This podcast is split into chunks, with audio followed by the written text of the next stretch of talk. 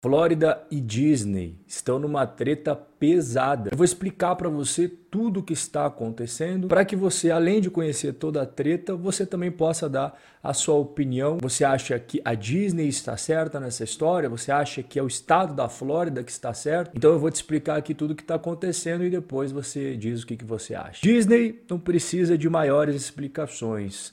A empresa mais bem sucedida da história quando o assunto é mídia. Além, é claro, dos parques temáticos que são sonhos de consumo de milhões de crianças pelo mundo. E não só crianças, não, tem muita gente crescidinha que também gosta de dar uma passeada por lá. Do outro lado, nós temos o estado da Flórida, que hoje é governado pelo DeSantis. Esse que você está vendo na imagem, ele é do Partido Republicano. E para quem não está ligado nos Estados Unidos, Partido Republicano é considerado a direita. E os democratas é considerado a esquerda. E uma das frases de maior repercussão da Flórida, que dá início aqui para você entender tudo, foi quando ele mencionou que a Flórida não se curvaria a executivos woke da Califórnia. Então vamos entender desde o começo dessa treta aí para você ver como foi escalando e foi escalando bem rápido aí o problema entre os dois. 8 de março de 2022, o Senado da Flórida aprovou uma legislação para limitar a instrução sobre identidade de gênero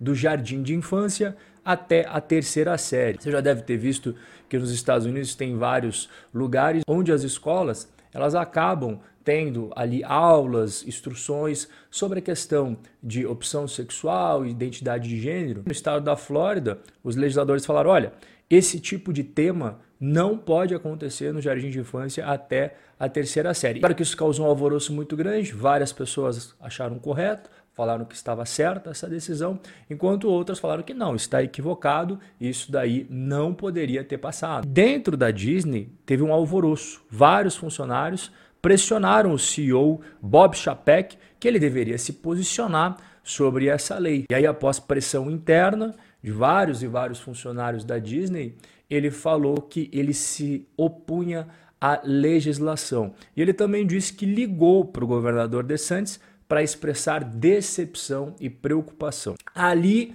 começou o atrito entre o governador da Flórida e o CEO da Disney. No finalzinho do mês de março, o DeSantis recebeu aquele projeto que tinha sido já aprovado pelo Senado do Estado e ele assinou. E logo depois que isso aconteceu, a Disney emitiu uma declaração dizendo que o projeto de lei nunca deveria ter sido aprovado e nunca deveria ter sido sancionado pelo governador. E foram passando alguns meses, a pressão foi aumentando, os dois lados trocando farpas, até que chegou dia 21 de novembro e a Disney demitiu o CEO Bob Chapek após todo esse atrito com o governador. E o anúncio, inclusive, pegou ele de surpresa, porque ele tinha acabado de renovar em julho o seu contrato como CEO por mais três anos. Aí o pessoal da Disney falou: não, não, não, não.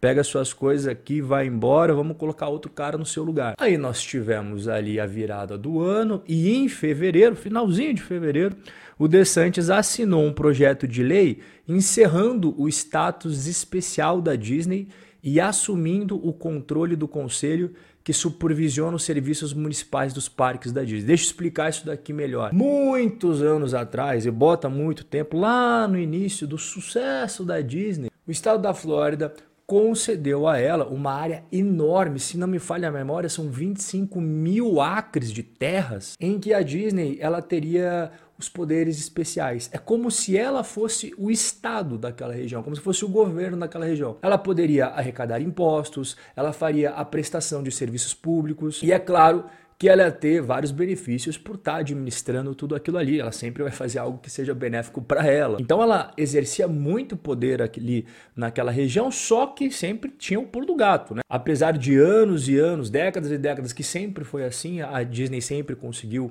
exercer ali o seu poder como se fosse um governo, ficava sempre aquele ganchinho que, pô, se vocês pisarem na bola com nós, a gente vai lá e revoga esse negócio de vocês. E foi exatamente isso que o governador fez no final de fevereiro. Aí, um mês depois, no finalzinho de março, ele escolheu lá as pessoas que iam começar a comandar aquela região, não seria mais a Disney, mas tem que colocar pessoas lá para fazer isso. E o recém-nomeado conselho diz que não tinha capacidade de governar por causa das mudanças que foram introduzidas pelo extinto conselho lá atrás da Disney. Olha o que a Disney aprontou para cima dos planos aí do governador DeSantis. Em 8 de fevereiro, então algumas semanas para trás, quando a Disney viu que realmente ia perder ali o negócio, aquele conselho da época que administrava o distrito da Disney assinou secretamente ali, ó, na surdina, sem ninguém ficar sabendo, contratos que limitariam os poderes da nova autoridade municipal que iria governar os parques temáticos da Flórida por anos. Ou seja, eles perceberam que a vaca tinha ido para o brejo, que o pessoal da Flórida ia retomar ali o comando,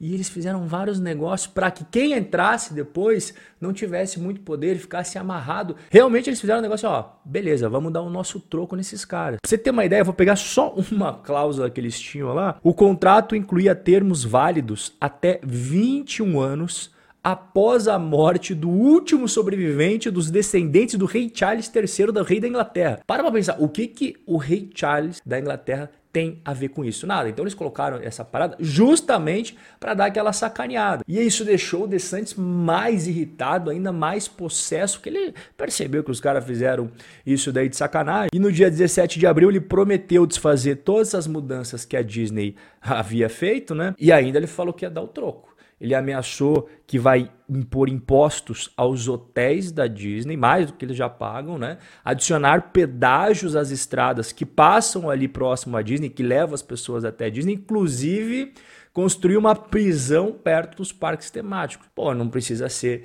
nenhum especialista para saber que você botar uma prisão perto de um parque temático para crianças e jovens, quantas pessoas iam deixar de ir com receio, né? Pô, uma prisão ali perto do negócio não é muito legal não, né? Aí a Disney resolveu contra-atacar. E o que, que ela fez?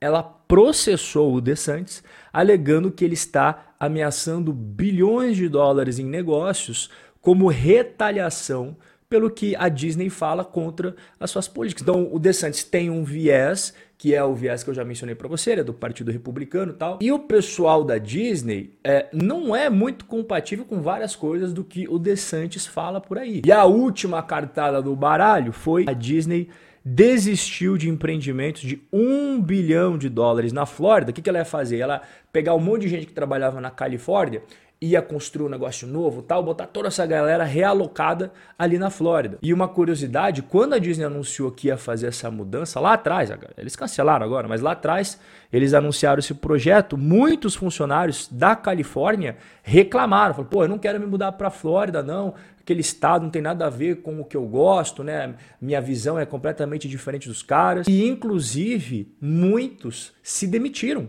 porque eles falam, não, não vou aceitar essa mudança não. Se for para ir para a Flórida, partido republicano, não sei o que, eu tô fora, eu vou ficar aqui mesmo. Só que não é só a Flórida que saiu perdendo nessa última cartada aí, né? A Disney também. Porque apesar da Disney desistir de investir um bilhão, ela deixou de ganhar créditos fiscais do estado da Flórida, 570 milhões de dólares nos próximos 20 anos, justamente pela construção desse projeto. Então agora que você entendeu toda a treta, desde o comecinho até os últimos desdobramentos. Quero saber de você aqui. Quem que tem razão nessa história toda? O governador DeSantis, que comanda a Flórida, ou a Disney? O nosso bate-papo de hoje vai ficando por aqui. Forte abraço e até a próxima.